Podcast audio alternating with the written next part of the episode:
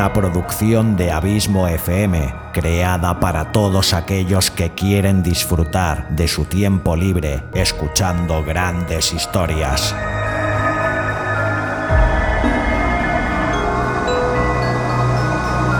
Audiolibros y relatos.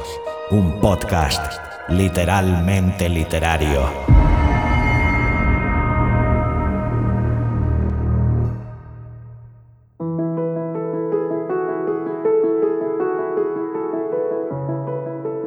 Hola, soy Xavi Villanueva. Bienvenida, bienvenido un día más a Audiolibros y Relatos, tu podcast de literatura de referencia y espero que también tu favorito. Capítulo 5 de esta sexta temporada, 195 en el cómputo total de este humilde podcast en el que te presento a una autora que aún no había pasado por este programa y que he de decir que ha sido un auténtico lujo descubrir ya que no había leído nada de ella. Se trata de la gran Ana María Matute.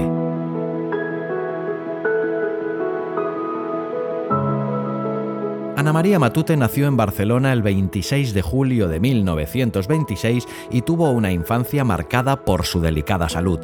Con tan solo 17 años escribió su primera novela, Pequeño Teatro. Pocos años más tarde, en 1949, quedó semifinalista del Premio Nadal. Tres años después, el año 1952, se casó con el escritor Eugenio de Goicoechea. Cuando 11 años más tarde decidió separarse de su marido, las leyes de la época le impidieron ver a su hijo Pablo durante años. En su obra narrativa pervive siempre esa mirada infantil que la guerra truncó en su infancia. Escribió 15 novelas y decenas de cuentos que la encumbraron como una de las autoras en lengua española más prestigiosas fue nombrada académica de la Real Academia Española de la Lengua el año 1996, ocupando el asiento con la letra K. También fue miembro honorario de la Hispanic Society of America y doctor honoris causa por la Universidad de León. El año 2009 le fue otorgada la Creu de Sant Jordi, Obtuvo casi todos los premios literarios más prestigiosos, entre ellos el Premio Café Gijón en 1952, el Premio Planeta en 1954, Premio Nacional de Narrativa en el 59, Premio Nadal también en el 59, Premio Fastenrath de la Real Academia Española en 1968, Premio Nacional de Literatura Infantil y Juvenil en 1984, Premio Nacional de las Letras Españolas el 2007 y en 2010 fue galardonada con el Premio Cervantes, el más prestigioso de las letras españolas. Y el cuento que te traigo hoy lleva por título La conciencia en La conciencia, al igual que en otras muchas de sus obras, Matute reflejó la pobreza y la decadencia del campo español. La historia se desarrolla en un minúsculo pueblo rural donde la mayoría de los habitantes son pobres y deben trabajar duramente para poder salir adelante.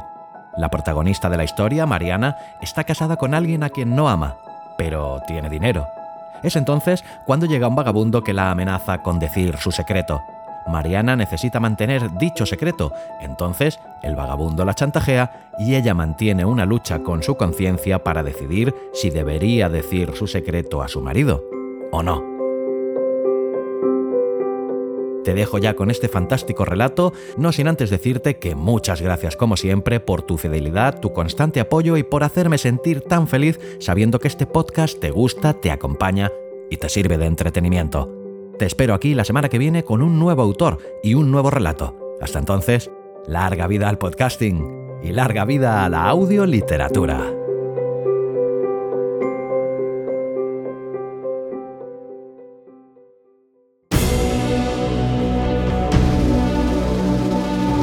Colecciones de audiorelatos premium de Abismo FM. Tres flamantes colecciones. Colección Sherlock Holmes colección La Dimensión Desconocida y el fulgurante estreno de esta temporada, colección Stephen King. Capítulos más largos de lo habitual, de una hora o más de duración. Historias y personajes que te dejarán huella. Colecciones de audiorelatos premium de Abismo FM. ¿Te las piensas perder? Yo de ti no lo haría www.abismofm.com barra colecciones.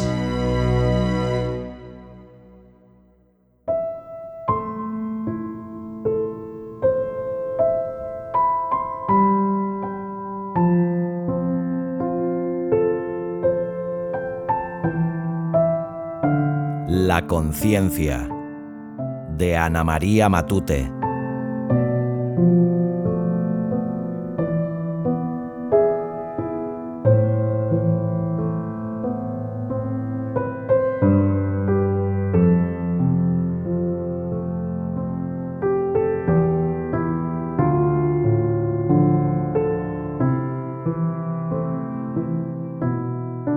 Ya no podía más.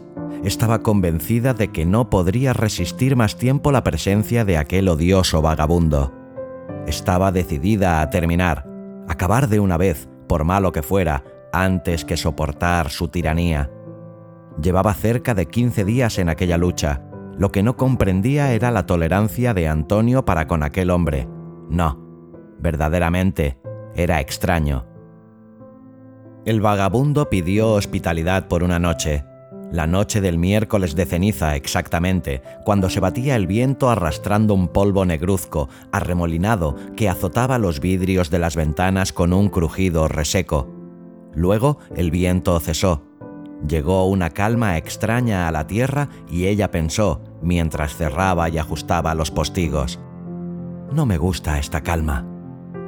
Efectivamente, no había echado aún el pasador de la puerta cuando llegó aquel hombre. Oyó su llamada sonando atrás, en la puertecilla de la cocina. ¡Posadera! Mariana tuvo un sobresalto. El hombre viejo y andrajoso estaba allí, con el sombrero en la mano, en actitud de mendigar. Dios la ampare, empezó a decir, pero los ojillos del vagabundo la miraban de un modo extraño, de un modo que le cortó las palabras. Muchos hombres como él pedían la gracia del techo en las noches de invierno, pero algo había en aquel hombre que la atemorizó sin motivo. El vagabundo empezó a recitar su cantinela, por una noche que le dejaran dormir en la cuadra, un pedazo de pan y la cuadra. No pedía más. Se anunciaba la tormenta.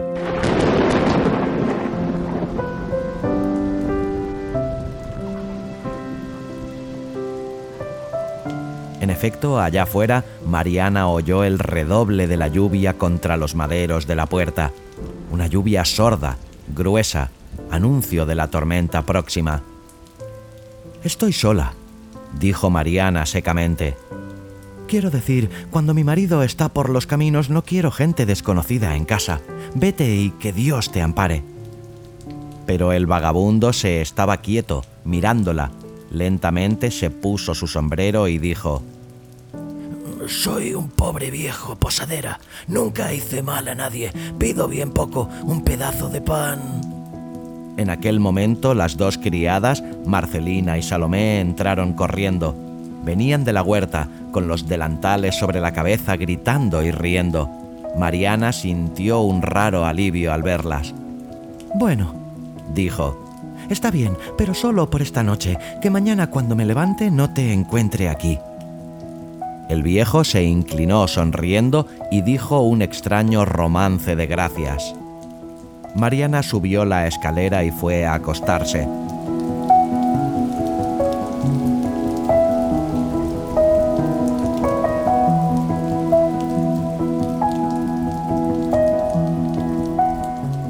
Durante la noche la tormenta azotó las ventanas de la alcoba y tuvo un mal dormir. A la mañana siguiente, al bajar a la cocina, daban las ocho en el reloj de la cómoda. Solo entrar quedó sorprendida e irritada. Sentado a la mesa, tranquilo y reposado, el vagabundo desayunaba opíparamente. Huevos fritos, un gran trozo de pan tierno, vino Mariana sintió un coletazo de ira, tal vez entremezclado de temor, y se encaró con Salomé, que tranquilamente se afanaba en el hogar. Salomé, dijo, y su voz le sonó áspera, dura. ¿Quién te ordenó dar a este hombre? ¿Y cómo no se ha marchado al alba? Sus palabras se cortaban, se enredaban por la rabia que la iba dominando. Salomé se quedó boquiabierta con la espumadera en alto que goteaba contra el suelo. Pero yo, dijo, él me dijo... El vagabundo se había levantado y con lentitud se limpiaba los labios contra la manga. Señora, señora, usted no recuerda, usted dijo anoche que le den al pobre viejo una cama en el altillo y que le den de comer cuanto pida. ¿No lo dijo anoche la señora Posadera? Yo lo oí bien claro. ¿O está arrepentida ahora? Mariana quiso decir algo, pero de pronto se le había helado la voz. El viejo la miraba intensamente, con sus ojillos negros y penetrantes. Dio media vuelta y desasosegada salió por la puerta de la cocina, hacia el huerto.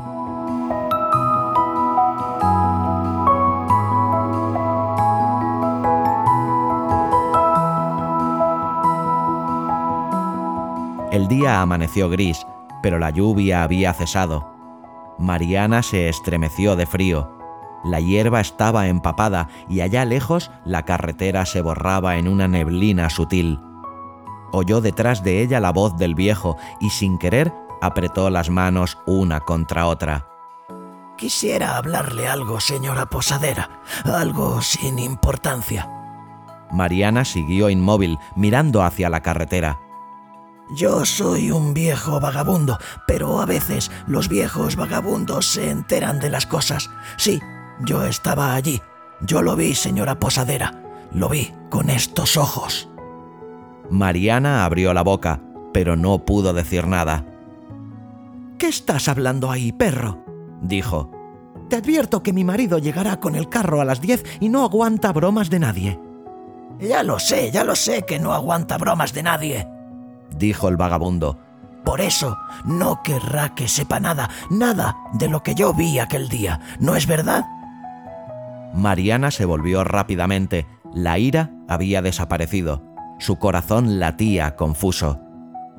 ¿Qué dice? ¿Qué es lo que sabe? ¿Qué es lo que vio? Pero ató su lengua. Se limitó a mirarle llena de odio y de miedo. El viejo sonreía con sus encías sucias y peladas. Me quedaré aquí un tiempo, buena posadera. Sí, un tiempo, para reponer fuerzas hasta que vuelva el sol, porque ya soy viejo y tengo las piernas muy cansadas, muy cansadas. Mariana echó a correr. El viento, fino, le daba en la cara. Cuando llegó al borde del pozo se paró. El corazón parecía salírsele del pecho.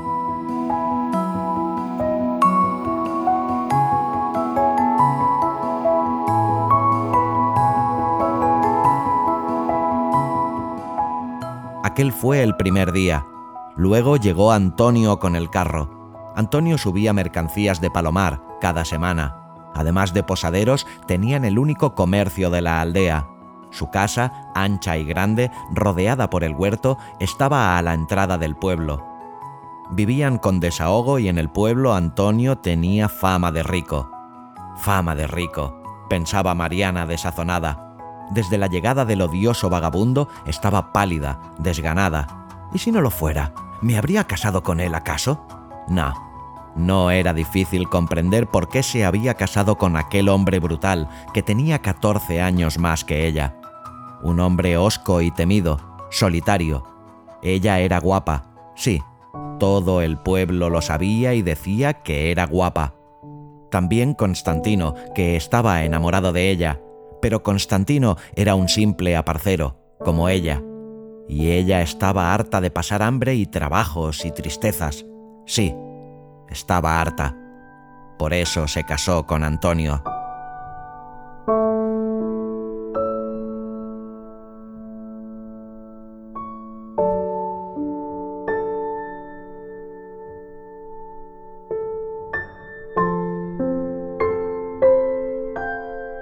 Mariana sentía un temblor extraño.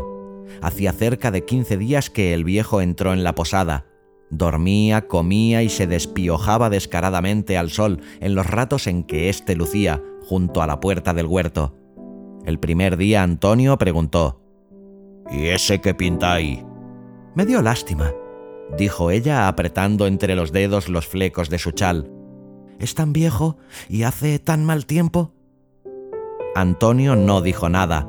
Le pareció que se iba hacia el viejo como para echarle de allí y ella corrió escaleras arriba. Tenía miedo, sí, tenía mucho miedo. Si el viejo vio a Constantino subir al castaño, bajo la ventana, si le vio saltar a la habitación las noches que iba Antonio con el carro de camino. ¿Qué podía querer decir si no con aquello de lo vi todo? Sí, lo vi con estos ojos.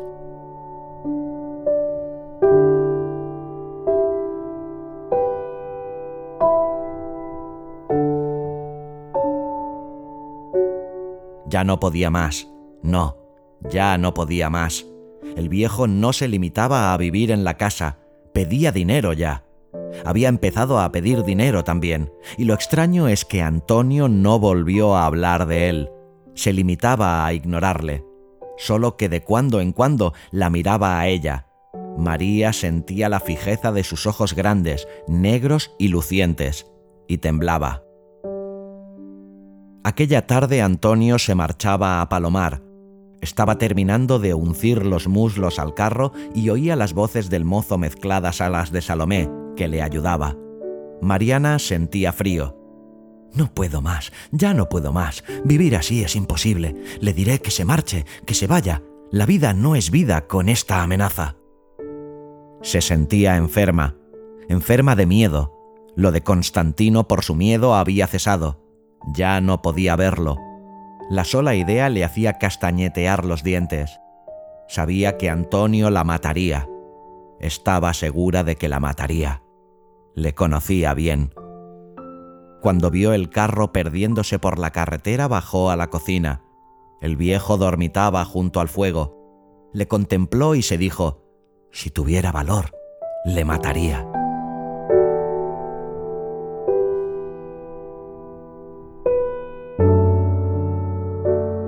Allí estaban las tenazas de hierro a su alcance, pero no lo haría.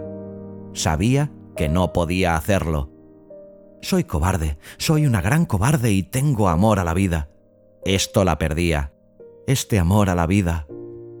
Viejo, exclamó, aunque habló en voz queda, el vagabundo abrió uno de sus ojillos maliciosos. No dormía, se dijo Mariana. No dormía. Es un viejo zorro. Ven conmigo, te he de hablar, le dijo. El viejo la siguió hasta el pozo. Allí Mariana se volvió a mirarle.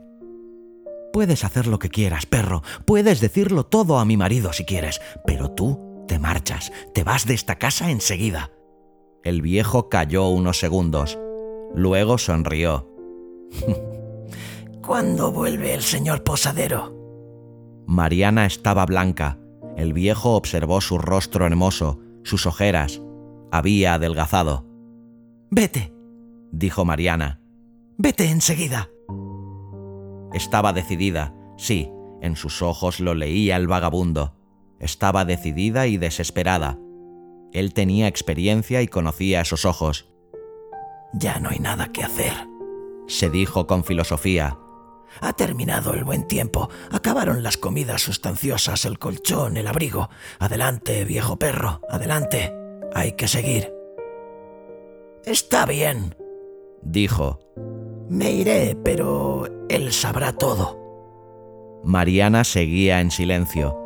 Quizá estaba aún más pálida. De pronto, el viejo tuvo un ligero temor. Esta es capaz de hacer algo gordo. Sí, es de esa clase de gente que se cuelga de un árbol o cosa así. Sintió piedad. Era joven aún y hermosa. Bueno, ha ganado la señora posadera, dijo. Me voy. ¿Qué le vamos a hacer? La verdad nunca me hice demasiadas ilusiones. Claro que pasé muy buen tiempo aquí, no olvidaré los guisos de Salomé ni el vinito del señor posadero. No lo olvidaré. Me voy. Ahora mismo, dijo ella deprisa. Ahora mismo, vete, y ya puedes correr si quieres alcanzarle a él. Ya puedes correr con tus cuentos sucios, viejo perro. El vagabundo sonrió con dulzura, recogió su callado y su zurrón. Iba a salir, pero ya en la empalizada se volvió. Naturalmente, señora posadera, yo no vi nada. Vamos, ni siquiera sé si había algo que ver, pero llevo muchos años de camino, tantos años de camino. Nadie hay en el mundo con la conciencia pura, ni siquiera los niños. No, ni los niños siquiera, hermosa posadera. Mira a un niño a los ojos y dile, lo sé todo, anda con cuidado. Y el niño temblará, temblará como tú, hermosa posadera.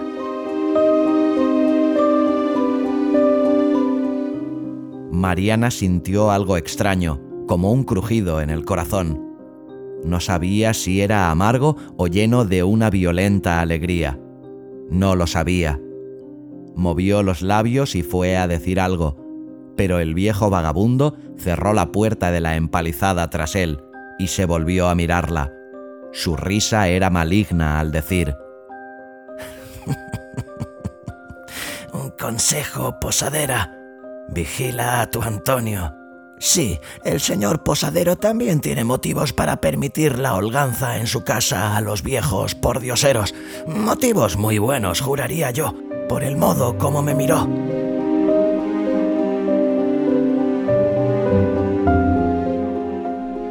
La niebla por el camino se espesaba, se hacía baja. Mariana le vio partir, hasta perderse en la lejanía.